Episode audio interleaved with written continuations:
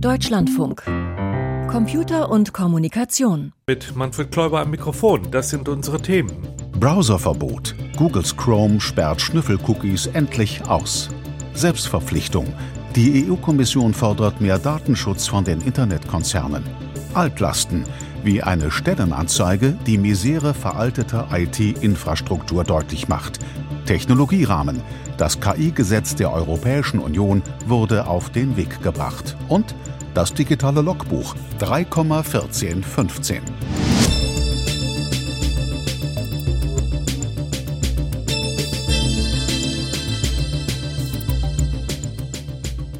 Die großen kommerziellen Werbeplattformen finanzieren sich eben dadurch, dass sie unser Verhalten im Internet auf Schritt und Tritt aufzeichnen und analysieren.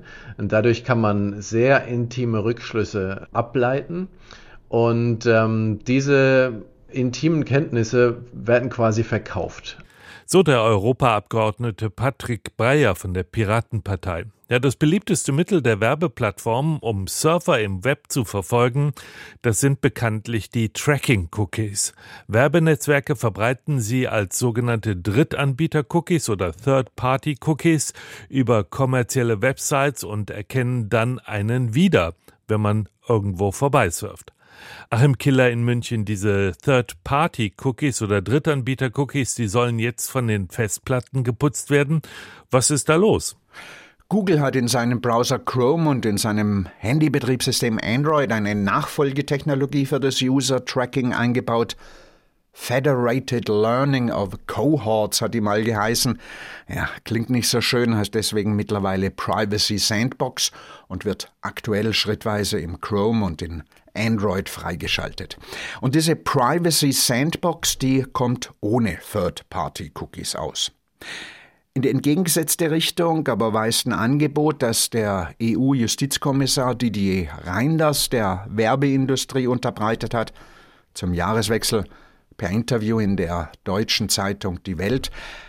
Man könne eventuell auf die Cookie-Banner verzichten, hat er gesagt, die haben ja Cookies jedweder Art erst so richtig in Verruf gebracht, weil sie nerven.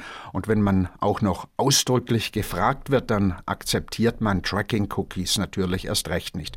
Diese Pflicht für die Werbebranche, die Zustimmung des Surfers zu Cookies einzuholen, die könnte entfallen, bietet rein das an, wenn die Branche sich zum Wohlverhalten verpflichtet. Wieso sind Cookies überhaupt noch ein Thema in Brüssel? Das Ganze sollte doch eigentlich schon längst gesetzlich geregelt sein. Ja, es gibt eine sogenannte Cookie-Richtlinie, die E-Privacy-Richtlinie. Die ist aber sehr viel älter als die Datenschutzgrundverordnung, um die es immer geht, wenn in Europa über Datenschutz im Internet gesprochen wird. Die Cookie-Richtlinie setzt die Datenschutzgrundverordnung deshalb auch nicht vollständig um und auch nicht europaweit einheitlich. Das sollte eigentlich die E-Privacy-Verordnung oder die Cookie-Verordnung leisten. Die sollte ursprünglich zusammen mit der Datenschutzgrundverordnung in Kraft treten, ist dann aber versandet. Das wird wohl nichts mehr. Also ist die Zukunft der Schnüffelcookies doch weiterhin offen. Wir haben einmal zusammengestellt, worüber überhaupt aktuell diskutiert wird. Yes, you heard me right. Ja, Sie hören richtig. In weniger als einem Jahr verfallen in Chrome Cookies von Drittanbietern. Bereiten Sie sich also sofort darauf vor. Fazit: Die Datenschutz-Sandbox ist einsatzbereit. So preist Google-Managerin Hanne Tuomisto-Inch die neue Tracking-Technologie des Konzerns an. Nutzerdaten werden dabei vom Browser Chrome gesammelt und nicht mehr wie bisher von einem Werbenetz im Internet. Der Browser ordnet die Surfer dann verschiedenen Verbrauchergruppen zu und zeigt dies den Ad-Servern besuchter Sites an. Die spielen daraufhin zielgruppengerechte Werbung aus. Im Zentrum dieses Ansatzes steht also Googles Internetbrowser Chrome und nicht mehr die von Werbenetzen geschriebenen Drittanbieter-Cookies. Der Vorschlag von EU-Justizkommissar Reinders hingegen soll Cookie-Banner obsolet machen, wenn Websites gründlich über den Einsatz von Cookies informieren und Alternativen anbieten. Dazu sollen sich Unternehmen freiwillig verpflichten. Diese sogenannten freiwilligen Selbstverpflichtungen sind hochproblematisch, schon allein deswegen, weil ihre Aushandlung ja völlig intransparent ist. Das heißt, es gibt keine demokratische Mitbestimmung, was steht eigentlich drin, was kommt wie rein. Das ist völlig undurchsichtig und außerdem sie sind halt überhaupt nicht durchsetzbar. Das heißt, wenn sich jemand nicht dran hält, gibt es keinerlei Kontrolle. So der Europaabgeordnete Patrick Breyer. Er räumt jedoch ein. Trotzdem haben wir in der Praxis gesehen in der Vergangenheit, dass dort, wo die EU-Kommission solche Selbstverpflichtungen ausgehandelt hat, dass dann oft zumindest der Staat oder die Grundlage war, später dann auch in Gesetze Teile davon zu verankern und reinzuschreiben. Breyer plädiert für datenschutzfreundliche Werbekonzepte. Nicht die Surfgeschichte der Besucher soll über die gezeigten Anzeigen entscheiden, sondern der Inhalt, der auf der besuchten Site zu sehen ist. Allein aufgrund des Kontextes, der gezeigt wird, kann man schon eine zielgenaue Werbung einblenden. Studien zeigen auch, dass die Einnahmen aus dieser kontextbasierten Werbung gar nicht viel geringer sind, als wenn man die Totalüberwachung macht. Und deswegen hat die EU-Kommission recht, das jetzt auf freiwilliger Basis anzuschieben. Und dann muss aber im zweiten Schritt nach der Europawahl endlich auch das verpflichtende Instrument kommen. Für wenig wahrscheinlich hält es der scheidende Europaabgeordnete, dass es EU-Parlament, dem Rat und der Kommission doch noch gelingt, das Cookie-Problem gesetzgeberisch zu lösen. Die sogenannte Cookie-Verordnung sei überladen. Geregelt werden nämlich soll damit nicht nur Internetwerbung, sondern auch Verschlüsselung, Werbeanrufe und Vorratsdatenspeicherung. Vor allem unterschiedliche Positionen zur Vorratsdatenspeicherung hätten eine Verabschiedung der Cookie-Verordnung bisher verhindert. Und deswegen liegt äh, diese Verordnung jetzt auch schon seit Jahren auf Eis, weil da völlig sachfremdes Thema von den EU-Regierungen reingezwungen werden soll. Das Cookie-Problem bleibt also ungelöst, so könnte man den aktuellen Stand der Debatte zusammenfassen. Achim, was wäre denn gegen eine Selbstverpflichtung der Werbewirtschaft einzuwenden, wie sie Didier Reinders vorgeschlagen hat? Naja, eine Verpflichtungserklärung abzugeben, ein Commitment, das ist ja eine der leichtesten Übungen für einen CEO, wenn es nichts kostet und im Umkehrschluss eben auch nichts bringt für die Verbraucher. Dann verpflichten sich Unternehmen gerne und ihre Presseabteilungen schreiben ein paar wohlgesetzte Worte dazu zur Bedeutung unternehmerischer Verantwortung. Aber es würde sie ja was kosten. Internetwerbung ist eben deswegen so zielgenau, weil die Nutzer zuvor ausgeforscht worden sind. Sie ist genauer als etwa kontextbezogene Werbung, also das für Installationsbedarf im Klempner Fachblatt der zuständigen Innung geworben wird, personenbezogene Werbung ist da effektiver und deswegen lassen sich Unternehmen sowas nicht wegnehmen. Man kann es anordnen, aber daraus wird ja wohl nichts und freiwillig machen die das nie. Und welche Chancen hat die Privacy Sandbox von Google? Gute, sehr gute. Google profitiert derzeit noch von seinem Werbenetzwerk DoubleClick, das heißt mittlerweile anders. Das schreibt die meisten Tracking-Cookies. Google kann aber genauso seinen Browser und sein Handybetriebssystem Daten sammeln lassen. Auch da ist der Konzern gut aufgestellt und ziemlich konkurrenzlos. Wer setzt sich denn jetzt durch? Was meinen Sie? Naja, das mit der Verordnung, das wird ja wohl nichts mehr. Eine Selbstverpflichtung der Wirtschaft kommt meines Erachtens nur dann, wenn sie nichts bringt, bleibt Google. Wie so oft. Google ist der Gesetzgeber im Cyberspace wegen der Milliarden von Nutzern, die seine Software verwenden, und Google macht, was Google nützt. Aber manchmal nützt es halt auch den Nutzern. Man kann beispielsweise an der Privacy Sandbox ein paar Einstellungen vornehmen und so steuern, was von einem preisgegeben wird. Es ist so schlecht nicht. Auf jeden Fall besser als derzeit mit den Third-Party-Cookies. Cookies sollen in der Europäischen Union eingehegt werden. Darüber sprach ich mit Achim Killer. Vielen Dank. KI verstehen. Der Podcast aus unserer Wissenschaftsredaktion jetzt auch im Programm. Sonntags um 16.30 Uhr. Das Feature Wissenschaft im Brennpunkt dafür montags um 16.35 Uhr und auch in der DLF Audiothek App. Eine scheinbar harmlose Stellenanzeige machte Anfang dieser Woche die Runde durch die sozialen Medien und besonders in der IT-Szene sorgte sie für Kopfschütteln bis hin zu hämischen Kommentaren. Gesucht wurde von einem Unternehmen der Bahntechnik ein Admin für Windows 3.11 Workgroups. Manuel Artuk, den Sprecher der AG Kritis, einer NGO, die sich um die Sicherheit kritischer Infrastrukturen kümmert, fragte ich, was wohl hinter der Verwunderung über diese Stellenanzeige steckt. Naja, die meisten interpretieren das natürlich als, äh, man sucht jemanden für ein archäologisch wertvolles Betriebssystem, was schon lange nicht mehr Support vom Hersteller bekommt und wirklich in die Annalen eingegangen ist. Und das hat natürlich viele dazu gebracht, dass sie das belächeln. Windows 3.11 Workgroups, das muss man sagen, ist fast 30 Jahre alt und eines der ersten Betriebssysteme, das äh, voll TCP/IP, also internetfähig von sich aus war, ohne Zusätze dieses Betriebssystem. Warum ist das überhaupt noch in Betrieb? Warum gibt es das noch in Systemen? Offenkundig wurde es ja hier im Bahnbetrieb eingesetzt. Ja, das ist für die Fahrzeugsteuerung und Fahrzeugleittechnik im Einsatz und für die Führerstand-Display-Systeme von Hochgeschwindigkeits- und Regionalzügen. Und da werden äh, Fahrern die wichtigsten und auch die, die technischen Daten in Echtzeit angezeigt. Und diese Echtzeit-Fragestellung ist das eine. Man muss eben dafür sorgen, dass diese Echtzeit auch mit dem Betriebssystem und mit der ganzen Funktion gewährleistet werden kann. Das können neuere Betriebssysteme nicht oder nur sehr bedingt.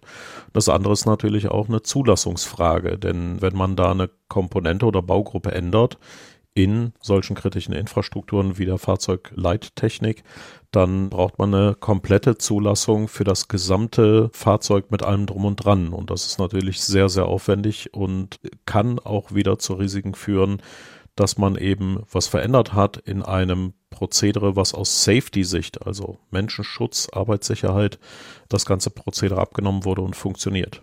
Aber was sagt es denn aus, ähm, dass da eben halt diese uralten äh, Systeme im Betrieb sind, über die Firma, die den Administrator gesucht hat oder auch über den Bahnbetrieb, in dem offensichtlich eben halt ganz, ganz alte Systeme überhaupt noch im Einsatz sind? Sind die alle hoffnungslos irgendwie überaltert und können dadurch auch nicht mehr den Bahnbetrieb in einer modernen Art und Weise garantieren? Oder was, wie schätzen Sie das ein? Na, das ist natürlich definitiv der Fall, dass man einen modernen Betrieb da offenbar nicht betreiben kann. Das hat aber auch durchaus äh, Hintergründe, denn man muss nicht zwingend einen modernen Betrieb sicherstellen, sondern in erster Linie einen Safety-Aspekt, also Menschenschutz, Arbeitsschutz, Betrachtungswinkel sicheren Betrieb gewährleisten. Und das ist nicht immer mit den modernsten Komponenten gegeben, sondern manchmal auch mit den Komponenten, die durchaus älter sind, aber diese Echtzeitfähigkeit beispielsweise auf jeden Fall unterstützen. Aber es bedeutet insbesondere, dass Aufsichtsbehörden und Zulassungsverfahren eben auch das Ganze verkomplizieren. Denn wenn man da auf etwas moderneres, was immer noch echtzeitfähig ist, umsteigen würde, dann braucht man die komplette Zulassung und die ist halt sehr zeitaufwendig, sehr teuer. Das kann in die äh, fünf-, sechsstelligen Beträge gehen. Das würde man mit jeder Anpassung einer Systemkomponente machen. Das äh, könnte man dann also ewig so betreiben. Das ist dann auch nicht zielführend und ein stabiler Betrieb wäre es auch nicht. Also die Zulassungsverfahren sind durchaus auch eine Fragestellung, die man da adressieren muss. Also um das richtig zu verstehen, Sie argumentieren, dass auch die Zulassungsprozeduren es verhindern, dass moderne Systeme überhaupt in Betrieb genommen werden? Ja, das ist nicht nur im Bahnbetrieb der Fall, sondern auch in der, im Flugbetrieb beispielsweise oder beim Betrieb von Point-of-Sale-Terminals und Geldautomaten. Auch da gibt es Zulassungsverfahren und die sind sehr komplex, sehr umfassend und langatmig und führen manchmal dazu, dass man sagt, na, im Zweifelsfalle machen wir lieber kein Update. Man könnte zwar modernisieren, aber es ist sehr, sehr aufwendig, sehr teuer und dauert eben sehr lang und das äh, zahlt in der Regel ungern ein Kunde oder auch ein Hersteller oder Betreiber und die Aufsichtsbehörden passen manchmal äh, diese Zulassungsverfahren auch nicht an, dass man sagt, es muss eine Balance finden zwischen, äh, wie kann ich die Komponenten halbwegs aktuell und modern halten, damit sie auch zukunftsfähig oder auch aktuell sind, aber eben auch, wie stelle ich Ultima Ratio, die Safety, also die Sicherheit dar und betreibe dann nicht 30 Jahre alte Betriebssysteme, was ja schon ein bisschen merkwürdig ist, das stimmt. Aber müssten da nicht gerade die Zulassungsbehörden beziehungsweise diejenigen, die die Zulassungsregeln bestimmen, für einen vernünftigen Ausgleich zwischen dem Sicherheitsaspekt, den ein ja lange bekanntes und funktionierendes System bietet, auf der einen Seite und den Modernitätsanfordernissen an ja digitale Produkte eben halt da den vernünftigen Ausgleich herstellen? Das wäre auch unser Wunsch von der AG Kritis. Leider ist es so, dass oft genug die zuständigen Aufsichtsbehörden oder Ministerien oder Referate ja auch ähm, auf einem Niveaustand von vor 30 Jahren oder mehr sind und damit ein digitales Kompetenzniveau auf der Höhe eines Faxgeräts haben und selber gar nicht verstehen, was ist da eigentlich das Problem. Die haben vor x Jahren oder Jahrzehnten eine Zulassung, eine Maschinerie in Betrieb gesetzt, die jetzt funktioniert. Und das alles anzufassen oder zu hinterfragen und zu optimieren, wäre natürlich etwas, was sehr gefährlich ist oder sehr umständlich und sehr arbeitsintensiv. Und dann lässt man es lieber so und fährt Jahrzehnte weiter mit solchen Zulassungsprozeduren. Und das haben wir ja, wie gesagt, nicht nur bei Bahnbetrieb, auch Flugbetrieb, Geldautomaten oder sogar medizinisches Produktgesetz. Auch Medizinprodukte werden oft genug nur einmalig geprüft und danach nie wieder angefasst. Und äh, da könnte man noch viel in die Balance bekommen, dass man die auch aktualisiert und Sicherheitsdefizite aus der Security-Sicht, aus der IT-Sicherheitssicht rausnimmt.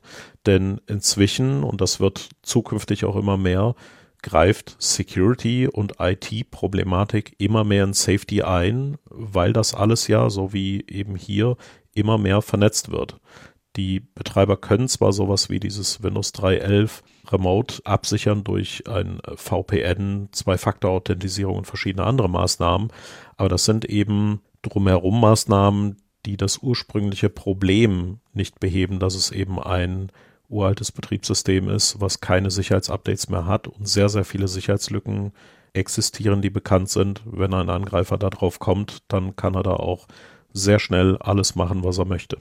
Manuel Artuk von der AG Kritis über eine Stellenanzeige und was sie über den Zustand kritischer Infrastrukturen aussagt. Ja, mit erstaunlichem Tempo und dem unterschwelligen Anspruch, wohl die Ersten auf der Welt zu sein, hat sich die Europäische Union dran gemacht, den Einsatz von KI-Systemen zu regulieren. Nach den üblichen Schwierigkeiten demokratischer Gesetzgebungsverfahren ist es nun geschafft. Das KI-Gesetz wird auf den Weg gebracht. Aus Brüssel berichtet Katrin Schmidt.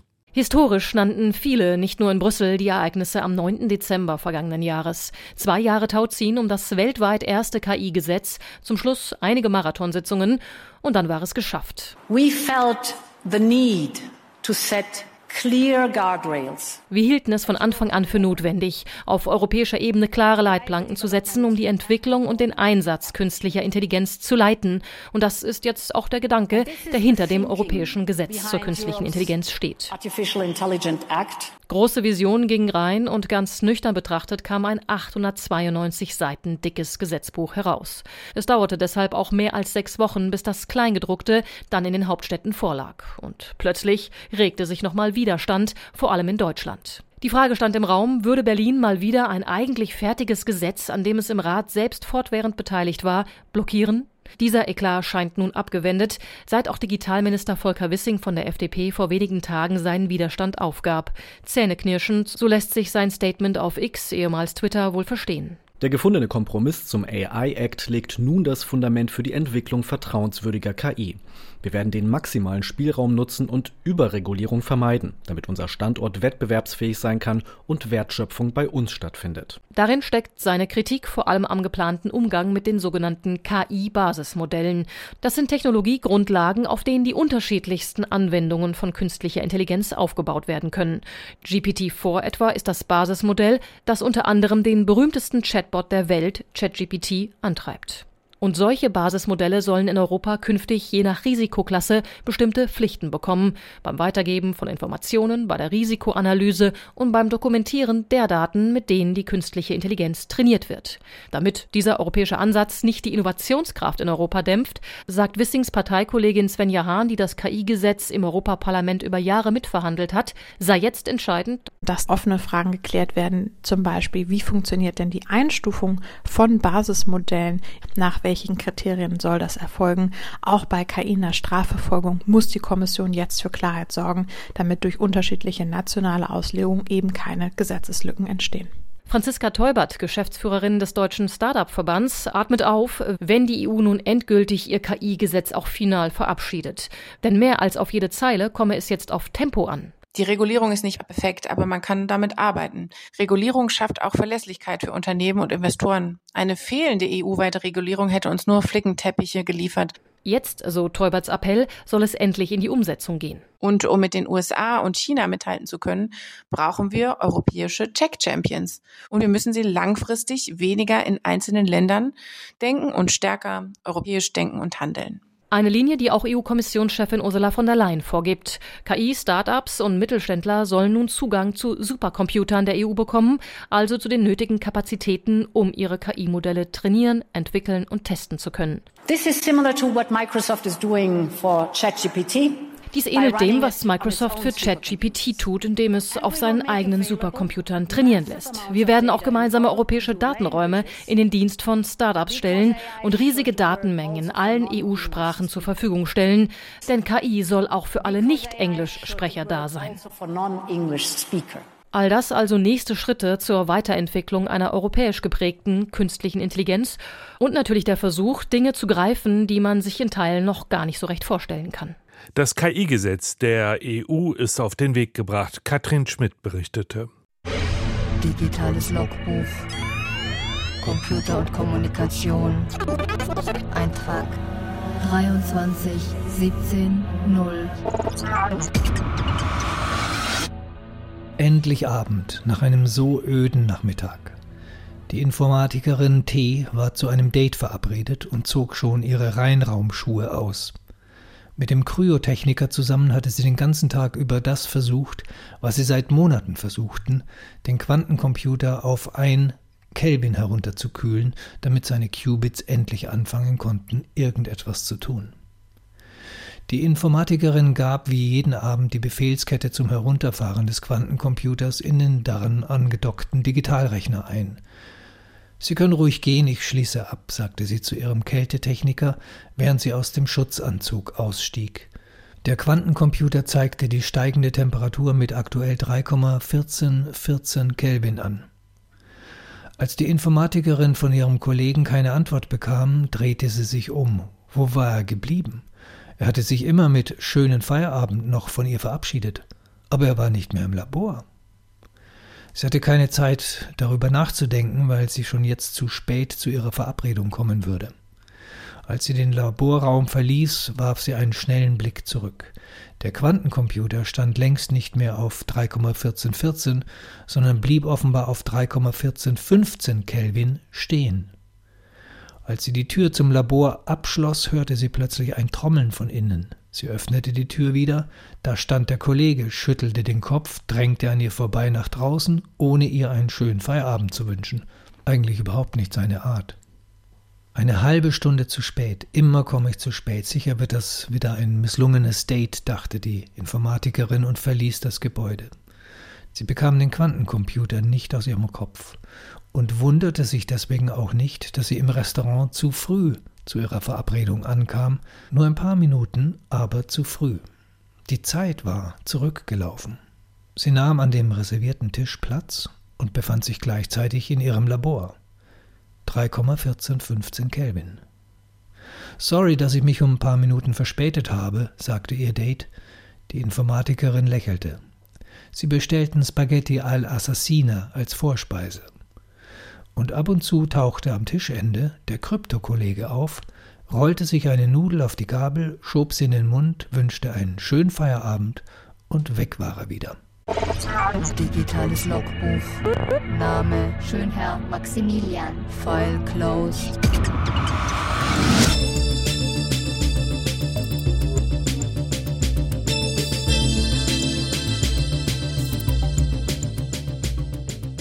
Die elektronische Patientenakte für alle kommt. Unsere erste Meldung im Info-Update von und mit Lucian Haas. Das vom Bundestag beschlossene Gesetz zur beschleunigten Digitalisierung im Gesundheitswesen und das Gesundheitsdatennutzungsgesetz haben nun auch den Bundesrat passiert. Damit sollen nun alle gesetzlichen Versicherten ab 2025 automatisch eine elektronische Patientenakte erhalten. Wer das nicht möchte, kann dem widersprechen.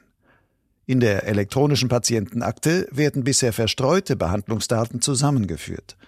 Das soll helfen, Mehrfachuntersuchungen und unerwünschte Wechselwirkungen von Medikamenten zu vermeiden und Behandlungen zu verbessern. Das Gesundheitsdatennutzungsgesetz zielt darauf, die medizinische Forschung zu fördern, indem es die Nutzung von Gesundheitsdaten für gemeinwohlorientierte Zwecke erleichtert. Neuralink hat erstmals ein Implantat in das Gehirn eines Menschen eingepflanzt.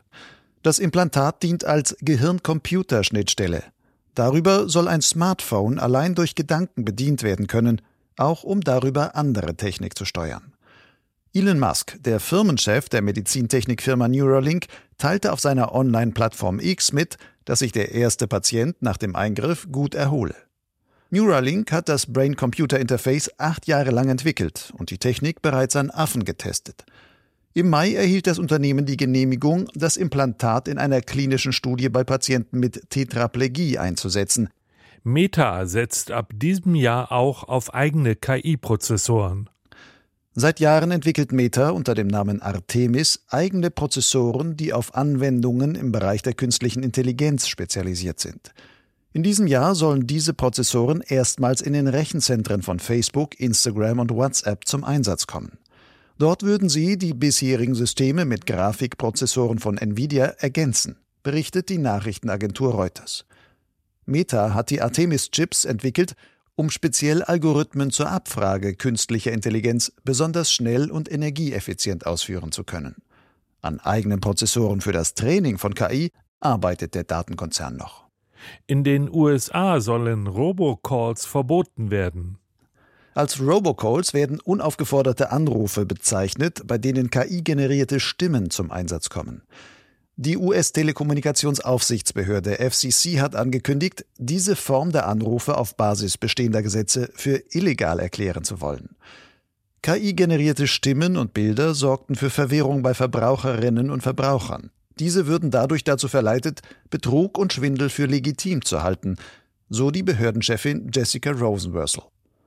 Eine Woche zuvor hatten Anrufe mit einer offenbar KI-generierten Stimme von US-Präsident Joe Biden in New Hampshire für Aufregung gesorgt. Diese Robocalls wurden als Versuch gewertet, die Vorwahlen in dem US-Bundesstaat zu manipulieren. KI könnte Musikschaffenden Milliardenverluste bescheren. Das geht aus einer Studie hervor, die die deutschen und französischen Verwertungsgesellschaften GEMA und SACEM beim Beratungsunternehmen Gold Media in Auftrag gegeben haben. Demnach könnte der Einsatz von generativer KI die Umsätze von Musikproduzenten und Songwritern bis 2028 um bis zu 30 Prozent reduzieren. Der Gesamtschaden für die Musikschaffenden in Deutschland und Frankreich läge dann nach Schätzungen bei rund 2,7 Milliarden Euro. Sternzeit, 3. Februar. Abschied von der Venus. Bis Dienstag gibt es die vorerst letzten guten Möglichkeiten, die Venus zu beobachten. Sie zeigt sich ab etwa 7 Uhr früh tief im Südosten und steht weit links der Mondsichel. Dienstag früh stehen Planet und Mond Seite an Seite. Das himmlische Duo verblasst erst wenige Minuten vor Sonnenaufgang. In den nächsten Wochen verabschiedet sich die Venus als Morgenstern. Bei der nächsten Begegnung mit dem Mond Anfang März ist sie nur noch für Spezialisten zu erspähen. Erst Ende August taucht sie am Abendhimmel wieder auf. Gut zu sehen ist sie sogar erst im November. Wir haben ein so schlechtes Venusjahr, weil der Planet fast die ganze Zeit tiefer als die Sonne am Himmel steht. Daher geht die Venus nur kurze Zeit vor der Sonne auf oder schon kurz nach ihr unter. Für Menschen auf der Südhalbkugel ist das anders. Sie sehen den Himmel im Vergleich zu uns kopfüber und die Venus steht höher als die Sonne. In Südafrika ist sie noch bis Mai prachtvoller Morgenstern. Schon ab Juli zeigt sie sich am Abend. Die Venus-Sichtbarkeiten wiederholen sich in einem achtjährigen Rhythmus. Das ergibt sich aus den Umlaufzeiten von Venus und Erde. Alle acht Jahre haben wir Venus-Pech. Diese Periode war schon den Maya in Mittelamerika bekannt, für die die Venus ein ganz besonders wichtiger Planet war. In Europa steht die Venus für die Liebe. Die Maya brachten sie mit Krieg in Verbindung. Sie sollen ihre Schlachten nach dem Lauf der Venus terminiert haben. Ob Krieg oder Liebe, unser heller Nachbar entzieht sich allmählich unserem Blick. Für mehr als ein halbes Jahr. Das war Computer und Kommunikation für diese Woche. Fürs Zuhören dankt Ihnen Manfred Kläuber.